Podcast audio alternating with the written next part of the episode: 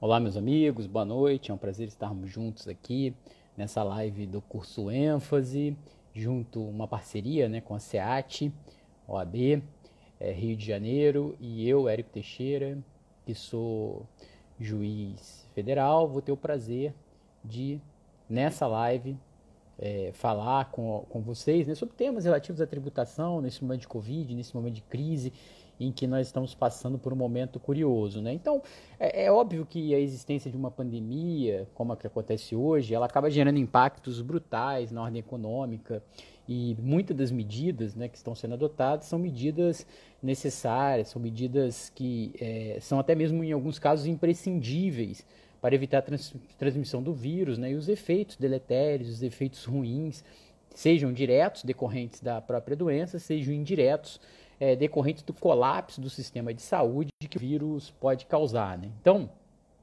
é inegável é, que a existência do vírus pode sim gerar essas consequências, e aí nós acabamos tendo uma série de, de medidas, né, medidas tanto tributárias quanto medidas extratributárias que têm por objetivo combater, vamos dizer assim, o vírus, combater os efeitos deletérios do vírus na economia. Então, enquanto o doutor Maurício Faro vai logando aqui, eu vou fazendo essa introdução para vocês e a gente vai discutir hoje sobre algumas medidas, né? Algumas medidas aí. Oi, Maurício, tudo bem? Maurício chegou aí. Prazer ter você aqui. Boa noite, Ed. Tudo bom? Prazer, Boa noite, estamos te ouvindo bem aqui. Pois é, rapaz, eu tô então, aqui é um pra... nem noiva, estreando, estreando aqui nesse canal, nessa, né? adaptando aqui nas, nas, nas novidades aí tecnológicas aí em tempos de crise, né? Legal, legal. Maurício Faro é advogado num grande escritório aqui no Rio de Janeiro, né, do Barbosa Musnick, e também é presidente da SEAT, que é a Comissão de Estudos é, de Assuntos Tributários da OAB do Rio de Janeiro. Eu já tive a oportunidade de participar com ele de vários eventos na OAB do Rio de Janeiro, e sempre foi um prazer muito grande. Nós sempre tivemos discussões muito interessantes, né, sempre debatemos temas importantes, e acho que nesse momento de pandemia nós temos algumas medidas que são é, relevantes para nós tratarmos aí, né? Principalmente essas medidas que têm a ver com é, tanto medidas que vêm sendo adotadas na via administrativa quanto medidas que vêm adotadas na via judicial, não é isso, Maurício? Como é que você está vendo esse momento? Acho que você pode se apresentar, introduzir o tema e a gente vai, vai bater um papo sobre ele aí. Bom, então, boa noite a todos. É um, prazer estar aqui com vocês. É, acho essa iniciativa fantástica porque a gente é, a gente não pode é, submergir é, em razão das dificuldades. Então, acho que a gente não pode deixar de estudar, não pode deixar de trabalhar, não pode deixar é, de tocar os nossos projetos em razão desse desafio que está é, sendo posto aí perante toda a sociedade. Então, é, acho que é, fiquei muito feliz com o convite. primeiro de estrear aqui numa live, eu nunca tinha feito uma, uma transmissão ao vivo, eu sou do tempo que as aulas são só professor-aluno, né? É, e segundo, para tratar de um tema tão sensível. É, eu acho, eu tenho 20 anos de advocacia, eu acho que a gente, na minha experiência profissional, eu e o Érico fomos colega, para quem não sabe, a gente chegou a advogar junto um período antes de ele fazer concurso. É, na minha experiência profissional, acho que a gente nunca se deparou com uma situação dessa, com uma crise dessa. E, obviamente, é, é, o desafio é muito grande, né? Porque, de um lado, a gente tem é, o, o, desespero, e eu acho que a palavra é essa, o desespero dos contribuintes, que precisam buscar alternativas aí para enfrentar é, os compromissos, é, seja de, de, de, de, contratos a serem cumpridos, seja é, de, é, compromissos financeiros que precisam ser honrados, a própria folha, e de outro lado a gente tem é, uma necessidade iminente do, do, do Estado senso falando, município, é, estados e, do governo federal de arrecadar. Então, acho que o, o, desafio, o desafio é muito grande e há exemplo do que já ocorreu em outras situações, né? A gente, a gente identifica claramente é, o judiciário funcionando como, como, como, como a balança, quer dizer, como quem decide, né? É, as questões sendo levadas com bastante recorrência perante o judiciário. É um momento, acho que é de muita, é de muita reflexão e, aflição para alguns. É, eu nunca vi tanta gente buscando alternativas, é, revisitando teses assim antigas, adotando procedimentos é, que outrora não seriam vistos como conservadores. É, então, acho que o momento é de muita criatividade para tentar superar esse, é, essa crise é, médica, né, essa pandemia, que traz é, efeitos importantes para a economia do nosso país. Maurício, é, eu estava aqui até escrevendo um artigo sobre esse tema, né, que ainda não publiquei, mas o que eu estava dizendo é que essas medidas políticas que vêm sendo adotadas, tanto medidas sociais, né, que a própria população vai adotando, e como as medidas políticas, elas acabam impactando né, o funcionamento de negócios, exercício de atividades econômicas, cumprimento de obrigações legais e contratuais, num cenário de brusca alteração aí do contexto econômico, social, é, e que acaba fazendo surgir o que eu tenho denominado aqui de uma regulação de segunda ordem, né, que é como se fosse assim, a população dá uma resposta ao problema de saúde, o poder público intervém, e você passa a ter necessidade de uma resposta para fazer frente àquela própria política que foi adotada. Então, por exemplo, a partir do momento em que você eventualmente tem que fazer um isolamento, tem que fechar atividades comerciais em matéria tributária, né, que é a nossa expertise, a gente vê que passa a ter necessidade de uma segunda regulação, que é aquela regulação para dar é, um sustento, um socorro, um alívio para esses contribuintes que vão passando por um momento tão, tão confuso, né, tão difícil. Então, é, é, a gente viu né, redução de de, de pagamento, redução de alíquota de IPI, redução de alíquota do imposto sobre importação, moratória de tributos federais.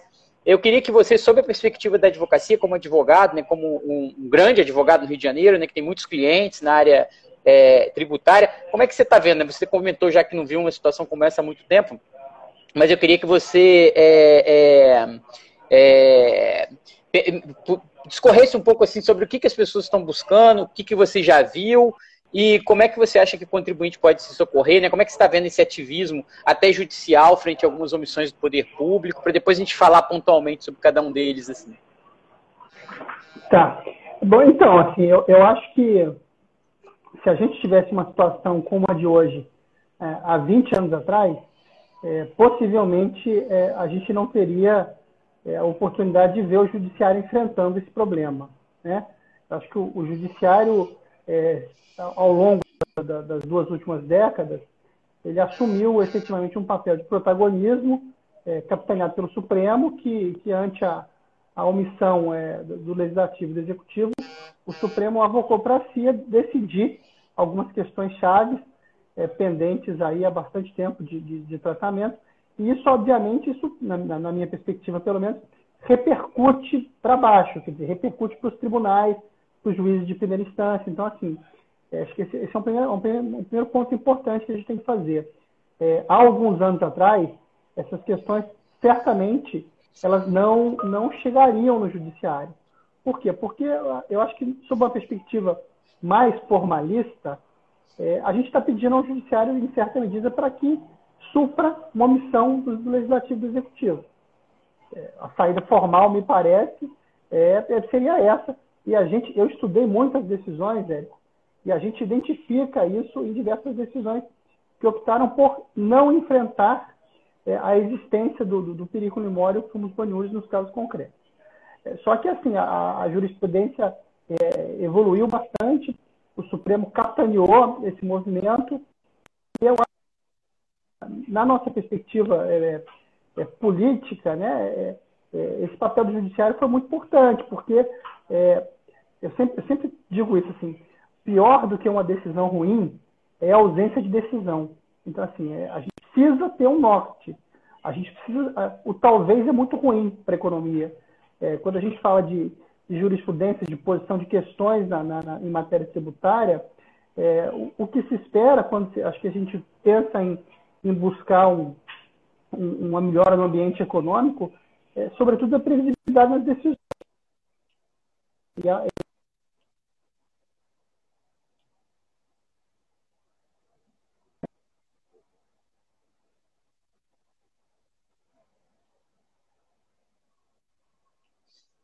e obviamente existem outros fatores peculiares no Brasil é, que, que, fazem com que aqui a situação, as consequências econômicas sejam diferentes de outros países.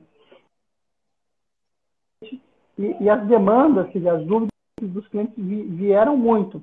Aí é, é, tem um grande, tem um grande ponto é, importante que, que eu não vi ser tratado ainda pelo, pelo legislativo e pelo executivo, que é o, é o, é o modelo de, de, de, recolhimento de tributo. Por quê? Porque, por exemplo, é, é, diversos tributos eu, eu, recolho pelo regime de, pelo regime de competência. Então, é, eu pratico o fato gerador do tributo, que, que é, por exemplo, do PiscoFins, é, efetuar a venda e, e emitir a fatura, é, eu, já, eu já devo aquele PiscoFins, mas eu não tenho a receita decorrente daquele PiscoFins. É, o Supremo analisou isso no, no, no, no, passado recente, mas sob uma perspectiva é, explicitamente de PiscoFins sobre inadimplência. Mas de inadimplência casuística, não uma inadimplência é, é, evidente como é que, é, que, a gente tem hoje. Então, esse é um ponto importante, por exemplo, eu acho. Porque ah, é, eu já. Maurício, é, sobre esse tema, né? Eu não sei se o pessoal está tendo problema com áudio, alguém mandou uma mensagem aqui, por favor, se não estiverem me ouvindo. Você está me ouvindo bem, Maurício? Se não estiverem ouvindo, falem aqui, por favor. Eu estou te ouvindo. É, essa, essa questão é bem interessante e o momento que a gente passa, ele me lembrou um pouco o que acontecia em alguns países da Europa, por exemplo, Portugal, há alguns anos atrás, em que foi quase que construída uma jurisprudência para momentos de crise, ali mais crise econômica, né? Que momento uma crise econômica poderia influenciar até em direitos, direitos fundamentais, direitos sociais da própria população. E a gente nunca teve um momento desse, né? Realmente eu concordo que é um momento sem precedentes. Você comentou um caso muito interessante, que é a questão do, do PIS e da COFINS, que é um tributo sobre que são tributos sobre a receita, que são devidos independentemente da pessoa ter recebido efetivamente aquele valor ou não. É, vejam bem, ao contrário do que ocorre na hipótese de vendas canceladas, na hipótese de inadimplência, você não pode é, é, deixar de recolher o tributo. Né? Então, o contribuinte eventualmente pode fazer uma venda, deixar de receber por causa da crise, a venda não foi cancelada, é simplesmente uma inadimplência e ainda tem que recolher o tributo. E aí nós vimos né, algumas situações, nós vimos a moratória, por exemplo, primeiro em relação aos tributos incluídos no Simples, foi uma moratória concedida pelo poder, é, é, pelo comitê gestor né, do Simples Nacional, alguns estados concederam também, mas nós vimos algumas decisões judiciais prorrogando o prazo de tributos, e eu já faço uma pergunta que um colega colocou aqui na nossa live, que foi o seguinte, né, o judiciário, na sua visão, teria essa capacidade? Como é que você entende isso? Né? Vou passar a bola para você, já que eu sou juiz, não posso comentar sobre casos que estão em curso, mas posso perguntar a sua opinião aqui como professor, como advogado, sobre essa hipótese do judiciário prorrogando o prazo de recolhimento de tributos. Né? Que parece são duas situações interessantes. Né? Uma é revisitar a jurisprudência tradicional para eventualmente adaptar essa jurisprudência para um momento de crise. E outra é qual a sua visão sobre, não sobre o momento tradicional, sobre o momento tradicional, mas sobre essa época de crise, do judiciário intervindo, por exemplo, para prorrogar o prazo de recolhimento de um determinado tributo. Como é que você está vendo isso? Você já teve casos a respeito? Eu sei que você já comentou comigo sobre um caso lá do Tribunal de Justiça de São, de São Paulo. Né? Fala um pouquinho para a gente aí sobre a sua perspectiva em relação a isso. Então, é, eu, acho, eu acho o seguinte, é, falando primeiro do psicofísico na adimplência. É, aqui, eu acho que a crise ela é evidente, é uma crise que, que não precisa de prova, quer dizer, se eu for fazer um mandato de segurança hoje, é, e a premissa do meu, do meu pedido for a existência da crise, dos efeitos da crise, me parece que isso é evidente. Todo mundo que, que, que vive no Brasil hoje, que assiste televisão, é, que eventualmente está é, é, recolhido em casa, sabe da crise. Então, eu acho que é, a situação de exceção ela comporta uma exceção na norma. Ela comporta uma exceção na norma. É, especificamente com relação a, a, ao, ao descrerimento do, do fato tirador do. É, com relação, com relação a, ao judiciário, é, vamos dizer, norma, no, normatizar a postergação do tributo, eu, eu realmente acho possível. Acho, acho possível. Eu acho que não é novo, como eu falei. Eu acho que a gente já vem acompanhando é, posições de ativismo, é, é, no judiciário de, de, de, primeira instância, inclusive. É, e eu acho assim, é, a, a, a omissão ela é, muito, ela é muito prejudicial para o contribuinte hoje. O contribuinte precisa se valer de, de ferramentas, de alternativas. O direito de petição ele é, ele é garantia constitucional de todos os contribuintes. A crise ela é evidente, ela é reconhecida, inclusive por decreto do, do, do Executivo Federal. Nessa perspectiva, é, e, e, a gente conhece, como eu falei, eu estudei muitos casos, diversos contribuintes trouxeram aos autos é, documentos é, comprobatórios do risco iminente de quebra. Eu não estou falando aqui de dificuldade financeira. A gente está falando de quebra de companhias. É da impossibilidade de remunerar os empregados. E aí, com isso, quer dizer, não é só a companhia que quebra. Eu dou um tiro na, na, na circulação do dinheiro, porque o empregado que não recebe, ele também não compra. E se ele não compra, o comércio que vende para ele não compra do fornecedor. Então, assim, é, a gente precisa dar resposta. É, eu acho que é, foi um alento a, a, edição dessa, dessa portaria 139 pela, pelo governo federal, mas ela demorou. Eu acho que a gente precisava de medidas é, mais efetivas e mais rápidas. E aí, eu acho que pela cultura do judiciário brasileiro hoje, da, da, da militância da advocacia, quer dizer, o silêncio do executivo, ele autoriza, e, e, mais do que isso, eu acho que ele incentiva o contribuinte a buscar o judiciário. Isso, isso na minha opinião, é uma, opinião, é, é, é, uma, é uma consequência concreta do, do fortalecimento do nosso Estado democrático.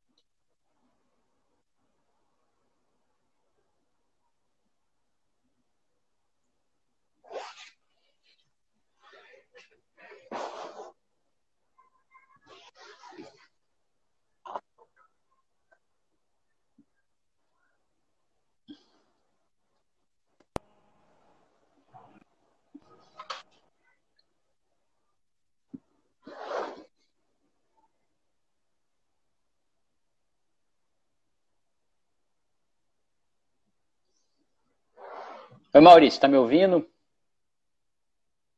Acho que cortou um pouquinho aqui para mim. É... Vocês estão me ouvindo, pessoal? Bom, é, eu concordo né, com a perspectiva do Maurício naquela questão em que ele fala da necessidade de obter uma resposta. Acho, é, eu acho que a tua internet deu um problema, Maurício, mas eu vou, eu vou complementando aqui. É óbvio que, que nenhuma demanda, né, nenhum, nenhum, nenhum dano, nem perspectiva ou possibilidade de dano pode ser afastada da apreciação jurisdicional. Vocês estão me ouvindo não? Estão me ouvindo, pessoal? Ok? Então, então não pode haver o afastamento da apreciação jurisdicional, já que cabe ao judiciário decidir aquelas demandas que são apresentadas. Então, um ponto bastante interessante aqui, né, é que e essa situação de crise muito grave fez com que houvesse os contribuintes buscarem o judiciário. O Maurício tem algum exemplo muito interessante, né, enquanto ele de repente ele volta aqui, que foi a questão do PIS e COFINS. Por quê? Porque no PIS e no COFINS nós temos as hipóteses das vendas canceladas, em que o contribuinte poderia é, ter uma compensação daquele valor que foi pago, a restituição, o cancelamento daquele, daquele valor. Agora, em relação a valores que forem inadimplidos, isso não é possível. Então, esse é um problema. Uma outra questão interessante, né, me pareceu, em que foi até objeto do tema de uma palestra que eu fiz recentemente no IBMEC, foi o caso do ICMS. Né? O Supremo decidiu recentemente que o não pagamento do ICMS é, pode configurar um crime contra a ordem tributária. Eu imagino que nesse momento muitos contribuintes eventualmente também não, não estejam pagando o ICMS. E eles não, a meu ver, é, é, o Supremo diz que esse não pagamento seria crime na hipótese que se dá de forma contumaz, com dolo, com o objetivo de se apropriar. E parece que daqui a uns anos, talvez, ou daqui a uns meses, quando acabar a pandemia, a gente vai estar enfrentando também casos sobre isso. Né? Até que ponto esse não pagamento é de crise ou que a crise seria uma justificativa para evitar esse dolo de apropriação. Não sei se o Maurício está me ouvindo, ele está entrando aqui, mas acho que ele tá, o sinal está com problema. Então, enquanto a gente aguarda o Maurício, me parece. É, então, é, nós temos várias questões chegando ao Poder Judiciário, várias questões que vão sendo apresentadas, e uma delas foi essa questão de moratória. Né? Poderia o Poder Judiciário prorrogar o prazo de pagamento de tributo, nessas hipóteses em que o contribuinte está com dificuldade, não, conseguindo, é, não está conseguindo efetuar o pagamento dos seus tributos. E aí nós tivemos várias decisões nesse sentido, né? algumas até invocaram a teoria do fato do príncipe, é, que o próprio, poder, o próprio poder público teria dado causa a esse inadimplemento, né? o próprio poder público teria dado medidas que impossibilitou o pagamento de tributos e, portanto, o contribuinte não poderia ser penalizado, mas, por outro lado, nós também tivemos reversão de uma série dessas decisões judiciais. É, então, eu gostaria que o Maurício comentasse um pouquinho. Vamos só ver se ele consegue é, entrar, porque acho que é um tema muito interessante. Ele, como advogado, com certeza está enfrentando isso na prática. Oi, Maurício, conseguiu conectar? vamos ver se a gente está te ouvindo aqui. Fala aí para gente. Oi, você está me ouvindo? Está me ouvindo? Opa! É, Pessoal que está participando, está me ouvindo? Eu, só eu que não estou ouvindo o Maurício, vocês estão me ouvindo? Quem puder dar um feedback aqui, um retorno, porque eu não sei se o problema Está aqui comigo ou está na internet do professor Maurício? Bom, então, estão é, me ouvindo, pessoal?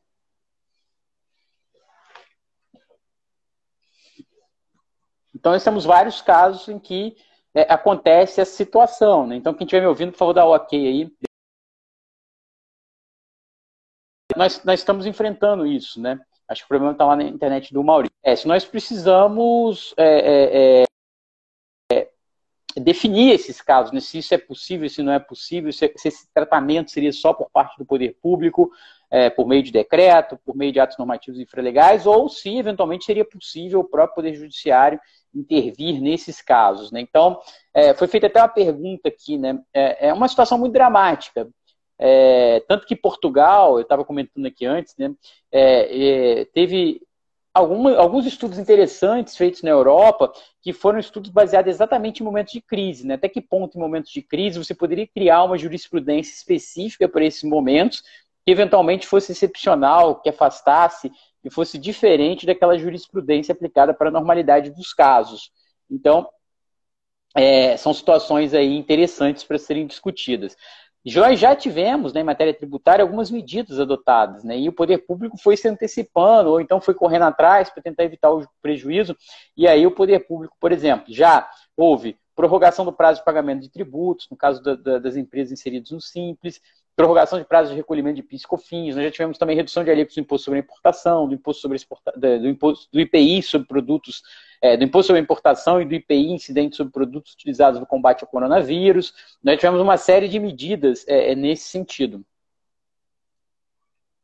É, então, essas medidas são muito interessantes e, e, e, e eventualmente mas nós temos outras que estão em andamento. Né? Então, vamos perguntar aqui a perspectiva dele né, sobre essas medidas. Mas vamos só aguardar aqui, ver se nós temos o contato. Acho que nós estamos com um problema, né? Um problema de crise, inclusive, afeta aqui a questão da internet, que muitas vezes está ficando prejudicada. Então, temos uma pergunta aqui que é assim: seria legítimo vincular a postergação da obrigação tributária à manutenção de empregos? Eu acho que seria uma medida interessante, né? Hein, Maurício? Está me ouvindo? Vê o que, que, você acha dessa pergunta aqui do André Medeiros. Seria legítimo vincular a postergação da obrigação tributária à manutenção de empregos? Como é que você vê essa questão aí? Que, que você, tá, é, você já viu alguma coisa a respeito?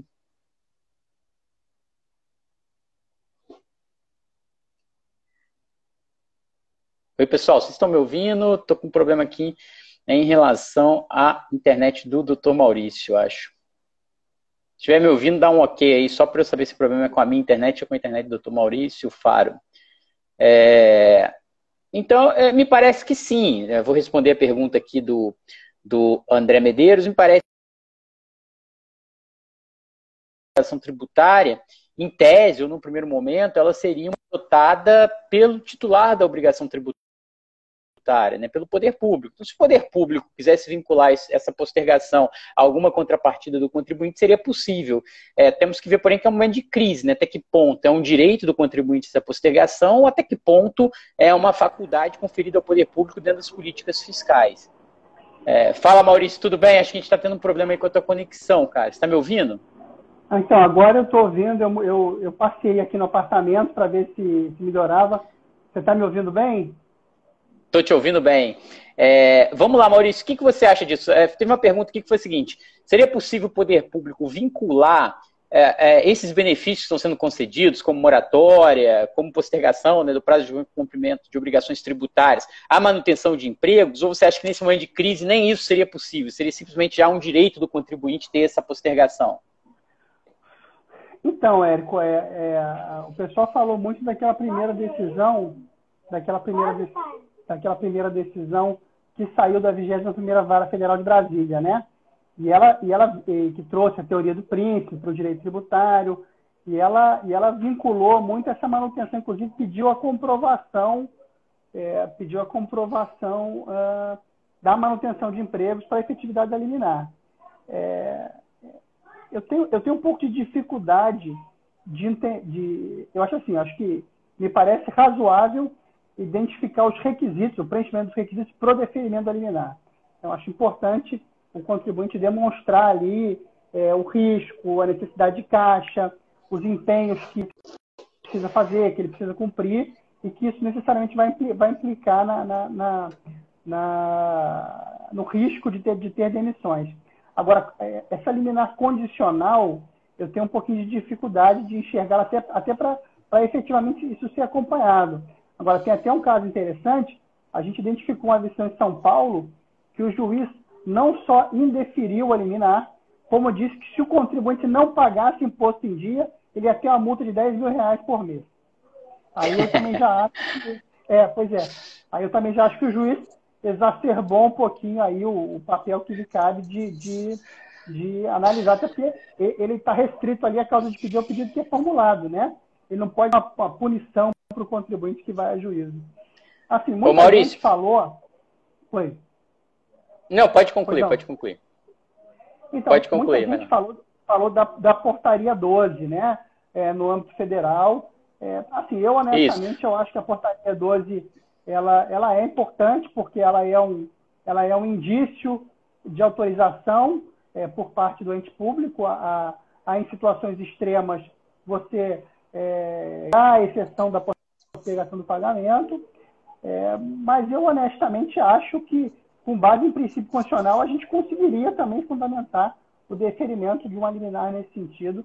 Eu não acho que é a vigência da portaria 12 que lastreia necessariamente os pedidos. E aí, nessa perspectiva. Mas, mas você acha que a portaria 12 ela estaria em vigor ainda, se aplicaria, na sua opinião, para esses casos, agora para essa crise agora, e aí por si só já permitiria essa prorrogação, essa, postergação dos é, prazos? É, eu... Qual a sua visão sobre isso? Então, olha só, eu acho, eu acho que ela está em vigor na medida em que ela não foi formalmente revogada. Agora, eu honestamente não acho que é, o fato dela estar em vigor autoriza o, o contribuinte a não recolher o tributo é, sem estar protegido por uma decisão judicial. Eu acho que se ele fizer Entendi. isso, ele, te, ele, tem uma chance grande de ser autuado.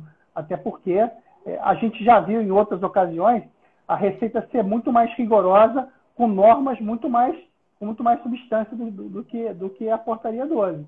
Eu acho que, eu acho e como é que, como é que você está vendo, Maurício, o, tra o, trabalho da Receita? Que a própria Receita Federal também está tendo limitação na sua atuação, né?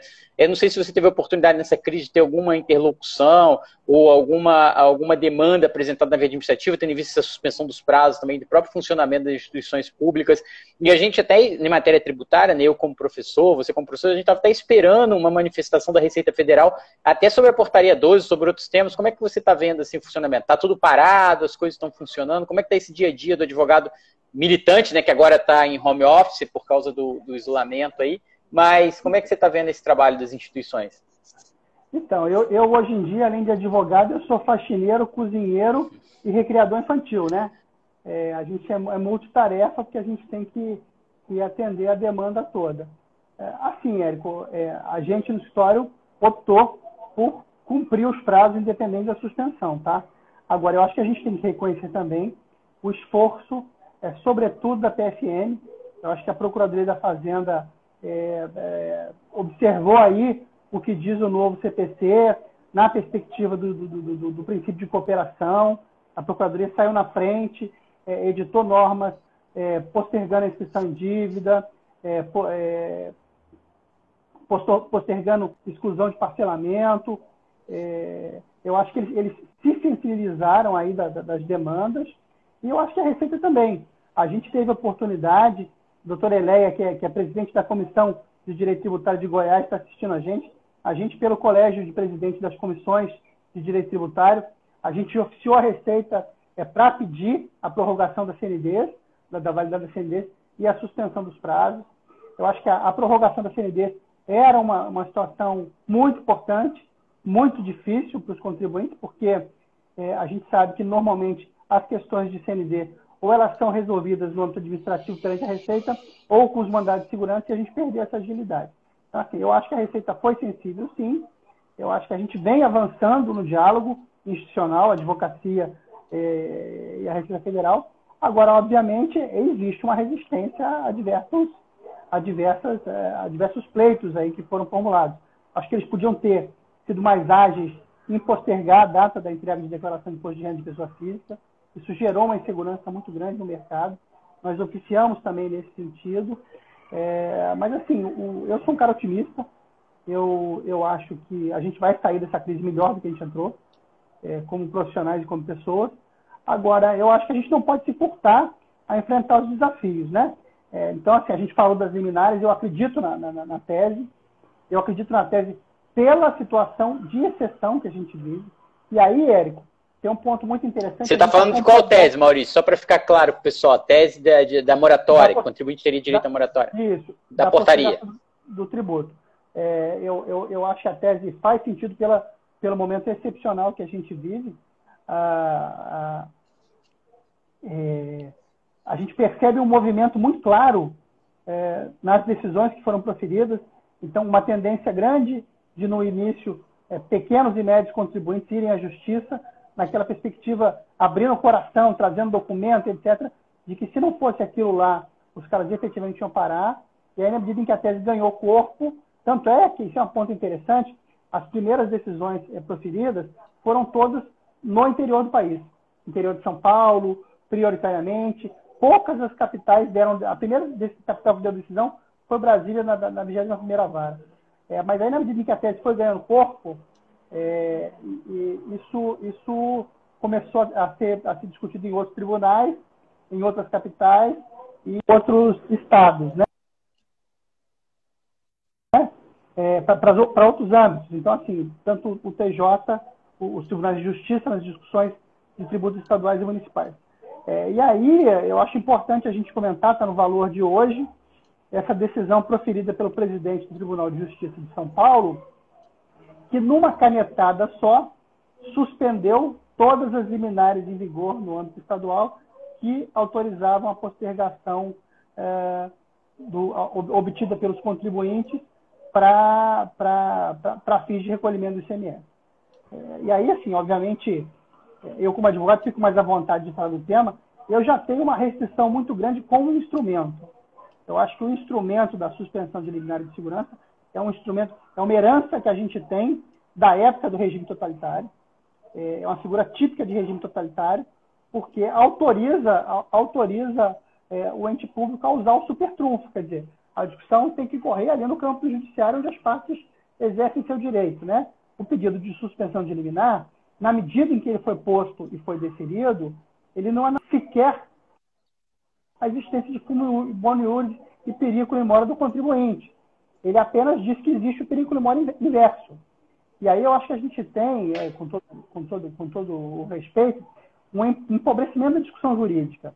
Por quê? Porque aquelas decisões foram objeto de análises individuais, feitas por juízes no exercício da sua jurisdição, que analisaram concretamente os fatos trazidos. E aí, quer dizer, a Procuradoria faz um pedido só, é, padrão, dizendo que precisa de caixa e que está tomando medidas necessárias a, a, a, a, mitigar os riscos e por isso a liminar tem que ser caçada. É, eu acho, eu acho esse argumento, eu achei esse argumento perigoso, porque é um argumento genérico. Senão a gente acaba entrando naquela discussão antiga da inconstitucionalidade útil. Eu não posso prestigiar esse tipo de ato, que se justifica no, na necessidade do, do ente público de arrecadar. É, Maurício, é, e como é que você está vendo assim a questão judicial, né? Porque agora falando como juiz, é, a Justiça Federal tem divulgado, né? Eu mesmo cheguei a divulgar nas minhas redes sociais que a Justiça Federal continua funcionando. Para nós da Justiça Federal, que já tínhamos o, o sistemas que permitiam acesso remoto, assinatura por meio é, de processos digitais. Eu trabalho numa vara de execução fiscal que é digital, que é virtualizada, que é digitalizada, vamos dizer assim, que é digitalizada é, desde 2013, toda ela. Então já tinha todos os processos já é, com a possibilidade de acessar pelo computador, não tinha mais processo físico. É, nós temos hoje sistemas que permitem acesso virtual e eu, eu consigo assinar todos os processos do computador e hoje até mesmo do celular. Então, a Justiça Federal da Segunda Região já estava razoavelmente preparada é, para home office e trabalho remoto. Nós temos, inclusive, regulamentação aqui da segunda região e também agora já tinha do CNJ também, autorizando, inclusive, servidores da Justiça Federal a trabalharem em home office. Então, por exemplo, na área que eu trabalho, nós temos alguns servidores trabalhando oficialmente home office muito antes, é, muito antes dessa situação de, de crise. É, e quando eu continuei, quando a gente, e a orientação foi que houvesse o um fechamento né, da, dos prédios para evitar a propagação do coronavírus, mas é, que os juízes continuassem trabalhando. E eu, como juiz de uma vara de execução fiscal, algumas medidas a gente com é, um pouco é, aquele receio, né? Poxa, mas se faz um Bacenjude agora, como é que vai estar o acesso, né, o contribuinte é que sofre um bloqueio agora, principalmente as medidas constritivas, as medidas de bloqueio ou de penhora no momento desse. Como é que você está vendo isso como advogado, né? Não sei se se como o judiciário continua funcionando em home office, eventualmente, como é que está? Você já viu alguma decisão interessante? Como é que está as medidas restritivas na via judicial, eventuais medidas é, restritivas na esfera administrativa, não sei se estão sendo adotadas, mas no judiciário, em tese, sim. É, pode ser determinado hoje um bloqueio, um bacinjude, um renajude, enfim, alguma medida desse sentido. Não sei se chegou a ter algum caso desse, tem alguma opinião a respeito. Só antes de passar a palavra, que o André mandou uma pergunta falando da denúncia espontânea. O problema, André, da denúncia espontânea é que, pela jurisprudência do Superior Tribunal de Justiça, você continua tendo que declarar e efetuar o pagamento dos tributos. Então, assim, se você não declara, eventualmente, eventualmente você pode ser multado pelo atraso no pagamento da. da é, pelo atraso na apresentação do cumprimento da obrigação acessória, a não ser que haja prorrogação do prazo também, como houve no imposto de renda. Vai lá, Maurício, fala aí. Então, é, esse, essa foi uma opção que muita gente avaliou, viu, Érico? Muita gente considerou fazer a postergação é, sem, sem, sem a decisão judicial, na expectativa de fazer uma, uma denúncia espontânea no futuro. Agora, o, o, Mas aí você não problema... vê o risco da multa pelo atraso no cumprimento da obrigação não, acessória? Não, vejo, vejo, vejo, vejo total. Até porque você teria que, você teria que, é, você teria que ou não declarar, ou declarar exatamente na perspectiva que você, do, valor que você pagou, né? Mas eu, eu, eu vi, tive a oportunidade de ver é, diversos contribuintes avaliando essa opção sim. Até pelo prazo, né? Quer dizer, dois meses, etc. Você é, tem um outro risco aí que eu acho, é, e aí é uma questão bastante discutível, mas eventualmente de, de, de, de no curso aí dessa, dessa, desse não recolhimento e não declaração, você sofreu uma fiscalização e o fiscal entender que se agiu com dolo, por exemplo, e aplicar uma multa de 150%. É, uma, é, uma, é, um, é, um, é um ponto importante a ser considerado. É, no meu entendimento aqui, a multa não seria devida, mas a gente conhece uma jurisprudência é, bem reiterada de que a declaração zerada, né, ou na, na entrega da declaração, ela demonstra o dolo do contribuinte não recolher o tributo. É, com relação ao exercício da advocacia, eu acho que está todo mundo. Beto, só para entender, você está falando que o contribuinte declararia que não teria, declararia receita zero e, e tributo zero, é isso? Sim, e depois sim. faria retificadora. E aí sim. você tem decisões dizendo que isso eventualmente se equipararia a uma fraude, ou então uma tentativa simplesmente de, é, vamos dizer assim, desviar da jurisprudência que fala do, do da penalidade, né? É, entendi, entendi. Mas fala é, aí, continua, pode prosseguir. É.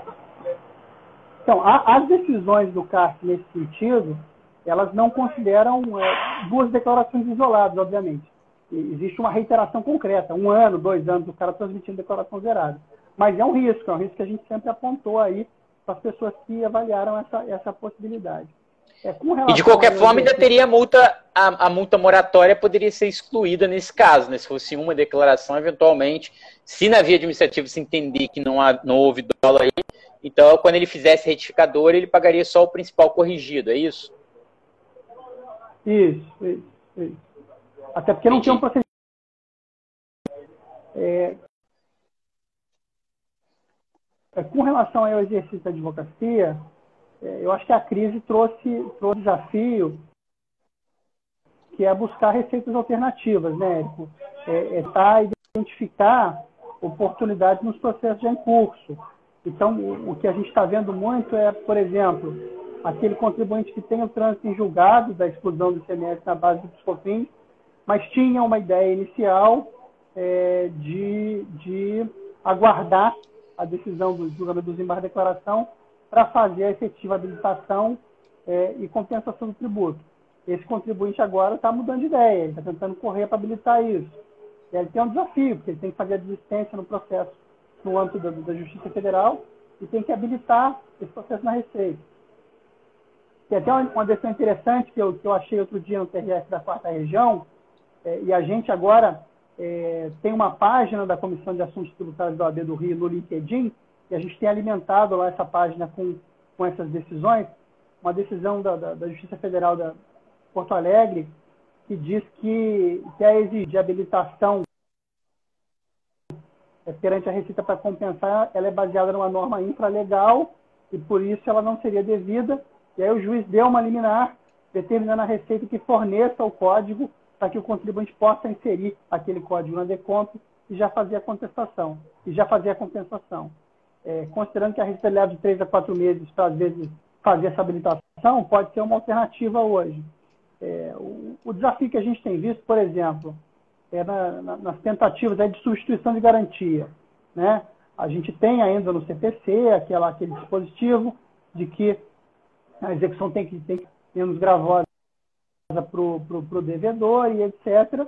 E, e, nessa perspectiva, no momento de crise, o dinheiro para o contribuinte é mais importante do que o seguro. Então, a gente já identifica algumas decisões exclusivamente por conta da crise, autorizando essa substituição. Porque normalmente na prática o que a gente via era, era, era o juiz ou indeferia, porque na ordem de preferência da 6830, o depósito ele está na frente da, da, da, do seguro, né? ou então ele intimava a fazenda para ouvir e a, e a fazenda nunca concordava. É, nesse momento de crise, a gente tem identificado situações de deferimento de substituição de garantia. Então, é, eu, cheguei, eu cheguei a ver na prática um ofício não foi nenhum pedido endereçado a mim, mas foi um ofício de forma genérica, é, comunicando né, que algumas companhias aéreas teriam interesse, né, ou iriam formular pedidos, eu vi uma comunicação nesse sentido, de levantamento de depósitos em ações judiciais, substituição por outras garantias, sendo visto momento de crise. É, é, curioso, né, porque é, me parece que seria interessante a gente aprofundar nessa discussão, né, a partir dessa discussão aqui, depois aprofundar, muita, é, talvez a gente vai chegar nesse momento, muitos se existiria uma jurisprudência tributária para momentos de crise, que a gente não poderia. É, e o que eu estou querendo dizer basicamente é que isso mudaria a interpretação do direito, né? Assim, ah, não cabe substituição da garantia, não posso substituir dinheiro por um imóvel, mas nesse momento de crise, entre quebrar ou fazer a substituição, eventualmente poderia ser possível. Não estou nem dizendo se eu acho que é ou não é, estou discutindo em tese aqui, e porque é, é, é, até porque eu não tenho nenhum caso nesse momento que eu saiba esse, sobre esse assunto, mas pode ser que seja uma questão judicializada, então não vou nem me posicionar sobre ela. Mas, é, discutindo em tese como professor, eu sempre me recordo da discussão na Europa, discussão europeia, né, que foi uma de crise econômica, e se essa crise econômica poderia gerar uma jurisprudência da crise, vamos dizer assim, que seria mais específica para esse tipo de momento, e o que você está falando é um pouco isso, né, buscar alternativas e tentar é, é, revisitar a jurisprudência tradicional, levando em consideração o momento, o momento econômico e social que nós estamos passando. É, porque eu, como a gente já falou desde o início, eu acho que ninguém discute aqui que o momento é de exceção, né? É, e a gente sabe, por outro lado, né, que, que o objetivo é, da, da, da Procuradoria da Fazenda, sobretudo, de insistir no depósito, não é porque ela não confia no seguro fiança no, ou na carta ou no seguro garantia do, do, do expedido pelo banco X ou Y.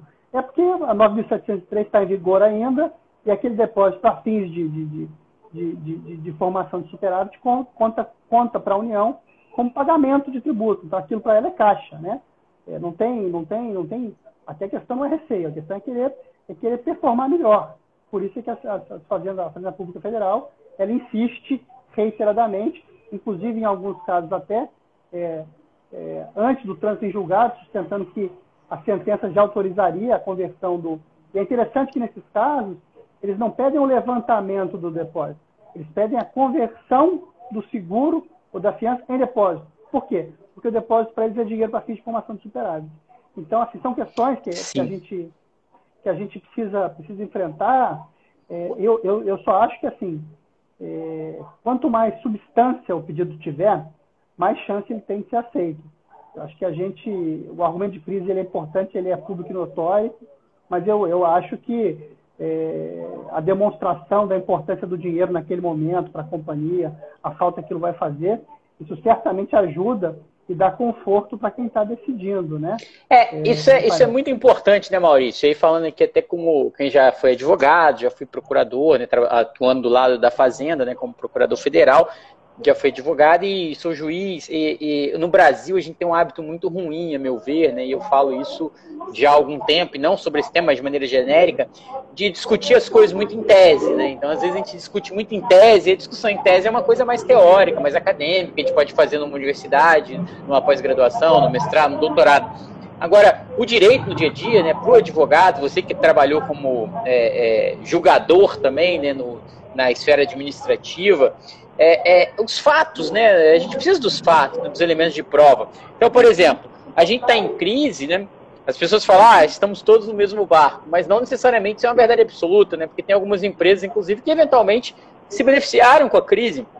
De repente, empresas que vendem máscara, material hospitalar, empresas que fazem entrega. Você pode ter tido algumas empresas que nesse momento pode ter tido até um aumento do faturamento, da margem de lucro. Ah, acho que foi a Amazon que divulgou, queria contratar é, uma, acho que mais de 100 mil trabalhadores exatamente nesse momento de crise, porque aumentou muito o número de pedidos online, de, de vendas, enfim. Então, é, é, isso, isso, isso que você está falando me parece muito sensível, né? Não só falar do película em mora, em caráter genérico, mas levar uma comprovação efetiva, né? Acho que é, é isso, né, que você está colocando. Sim, sim, olha só, voltando aqui ao, ao exemplo da decisão do Tribunal de Justiça de São Paulo. É, uma das premissas ali, em que o desembargador presidente se apoiou para deferir o pedido de suspensão de liminar, foi de que, foi de que uh, se o movimento da economia cai, o valor devido de, ICMS ele é menor. Então, portanto, a questão da postergação seria um segundo problema do contribuinte, e não o primeiro, que era a redução do fluxo de caixa. Isso, isso é uma meia-verdade, porque isso não vale para todas as operações. Porque tem muito contribuinte que recolhe, que tem a obrigação de recolher o ICMS na emissão da fatura e transfere aquele custo para o consumidor final, por exemplo. E aí ele já assume aquele custo da emissão da fatura, mesmo na perspectiva de que ele vai ter na impressão na frente. Um exemplo concreto que a gente conhece bem, serviço de telefonia e, e, fornecimento de energia elétrica. Quer dizer, eu não tenho dúvida que a, que a, taxa de inadimplência dessas duas atividades hoje vai ser monstruosa. A ANEL soltou uma resolução proibindo o corte de energia no período de crise. É, o, o, corte, tanto de telefone como de energia, e saiu uma decisão em ação civil pública é, no Rio Grande do Sul, proibindo as, as, empresas de telefonia móvel de cortar o serviço também, é, o corte é o instrumento mais eficaz de cobrança. Então, numa perspectiva dessa, em que o contribuinte é obrigado a antecipar o custo do ICMS, que ele vai transferir para o consumidor, a premissa de que a redução de movimento vai gerar uma redução de recolhimento do tributo, ela não é absoluta. Por isso é que eu, é que eu questiono essas decisões gerais, é, porque é, a gente já viu essa teoria, né, quando as, procuradorias, as procuradorias sustentam a tese da reserva do possível no, no, no Supremo para fins de, de, de, de, de, fornecimento de medicamento e etc., é, é uma discussão difícil, porque é, o cobertor ele é curto necessariamente. É, o Estado precisa da receita, mas o contribuinte precisa sobreviver. E uma coisa que a gente tem que pensar o tempo todo, a gente não pode matar o contribuinte. A gente tem que dar para o contribuinte, para o bom contribuinte, ferramentas para tentar superar essa crise. É, um outro ponto importante, o, o desembargador, e aí acho, acho, acho, acho que é, a gente precisa de destacar isso, porque a gente sabe que outros estados é, e, e, outros, e contribuintes e municípios estão pensando em, em avaliar essa ação para postergar tributos. O, a premissa adotada pelo desembargador de São Paulo foi de que o Estado está praticando ações com, com o objetivo de mitigar os efeitos da crise. Agora, certamente não são todos os estados que estão, não são todos os municípios que estão. Então a gente não pode pegar uma decisão dessa como regra e dizer que, não, que a discussão acabou. A discussão não acabou.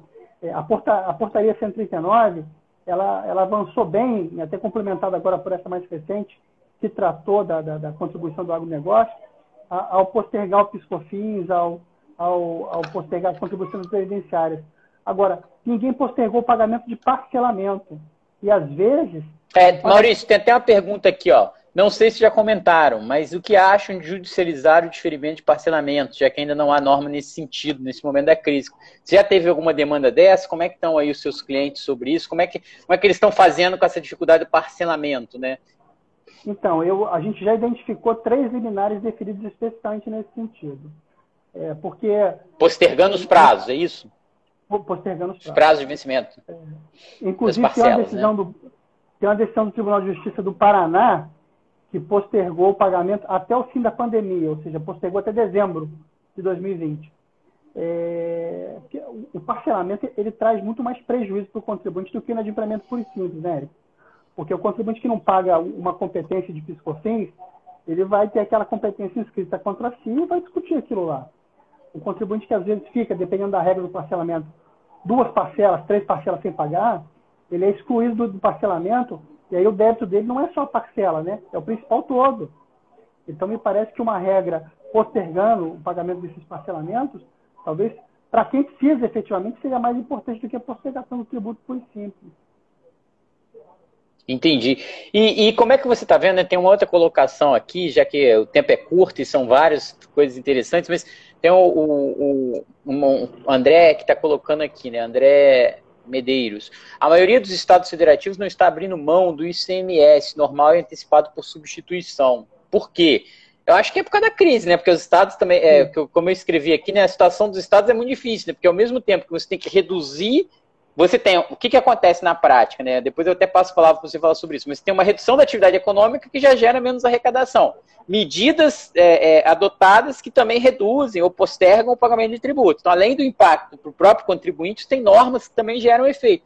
É, e além disso, ao mesmo tempo, o Estado tem um custo maior, né? não só de o Estado, a União, os entes políticos, não só de tentar fomentar a economia, mas ao mesmo tempo construir hospital, arcar com esses gastos todos. Né? Então talvez seja por isso.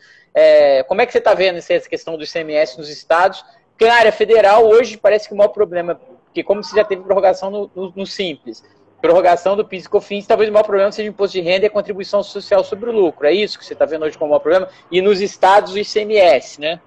É, no âmbito federal, o imposto de renda SSL e os parcelamentos, né? É, e, e, e, no caso do imposto de renda, para quem apura por estimativa anual, é, ainda tem o desafio de não poder usar o saldo negativo, por conta daquela lei que ainda está sendo questionada, que, que, vedou a possibilidade, a possibilidade de pagamento de, de estimativa com saldo negativo. É, mas aí, é, eu acho que o PIS-COFINS de a contribuição previdenciária, que é na cabeça, que é na hora, é, realmente eram, eram, eram pontos mais sensíveis. Os piores, né? Mais eu sensíveis. Acho, eu acho. De modo geral, sim. Agora, os E o ICMS também, né, Maurício? Porque o ICMS, eu acho que tem um problema, um problema que eu vejo. Eu participei de um debate, estava falando aqui uma hora que, que você é, não estava, é, que o, o ICMS, é, a gente ainda tem aquela jurisprudência do Supremo Tribunal Federal que o não recolhimento do ICMS pode ser considerado um crime contra a ordem tributária, né, de apropriação indevida, do ICMS próprio, que eu estou dizendo. O contribuinte teria que provar que não repassou para o contribuinte de fato, o que nem sempre é fácil.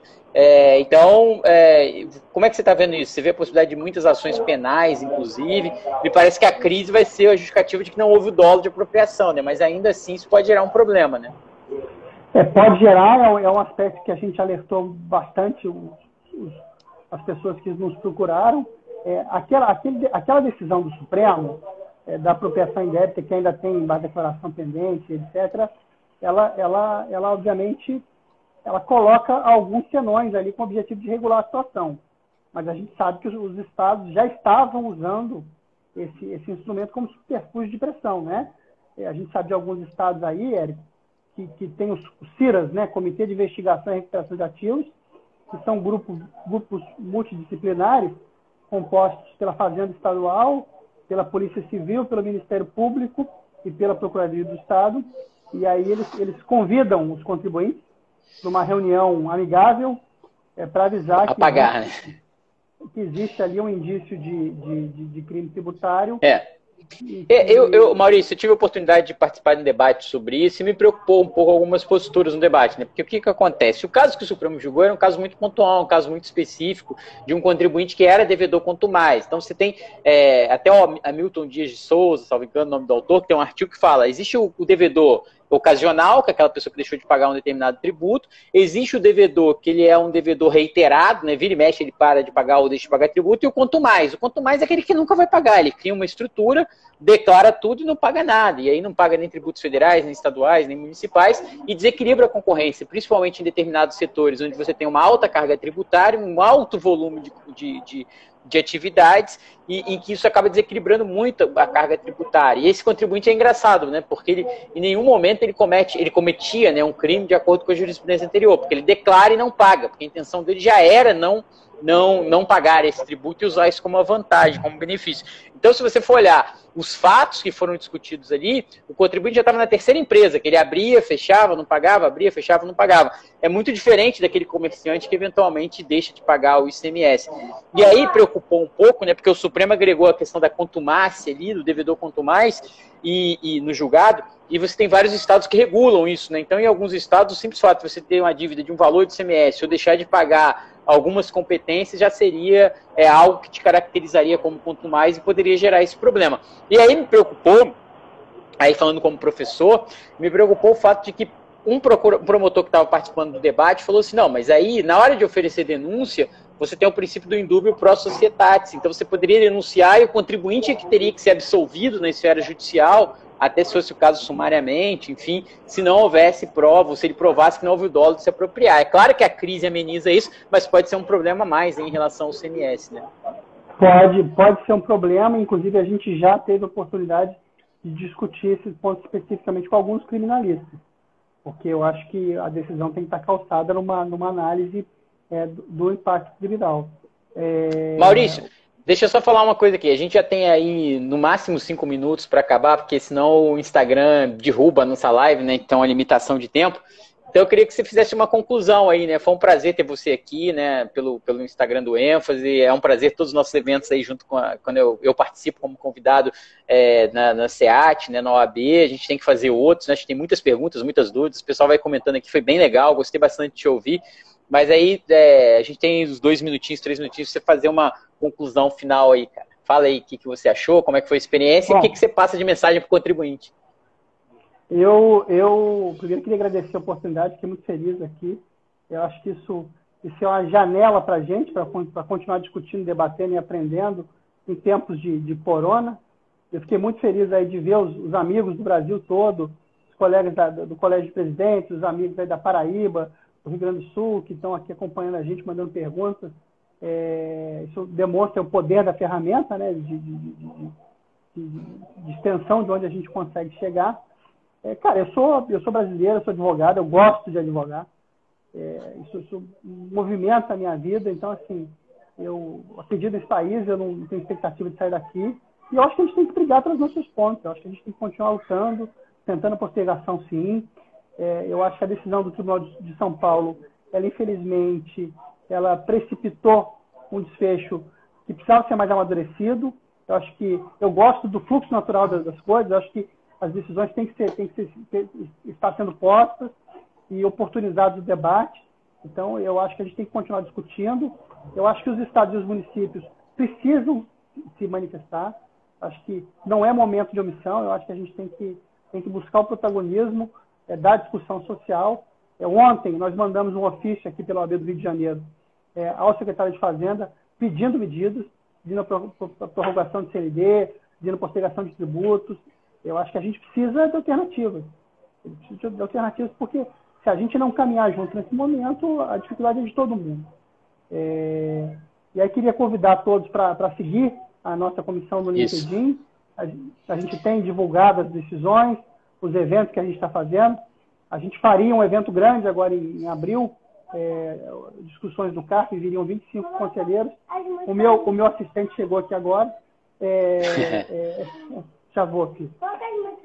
É isso aí, gente. Seguir aí a SEAT, né? A SEAT OAB Rio, o Instagram do Maurício e o meu também. É um prazer ter vocês no meu Instagram também. e a gente espera vocês lá. Valeu, galera. Valeu, Maurício. Obrigadão aí, cara. Abraço, tchau.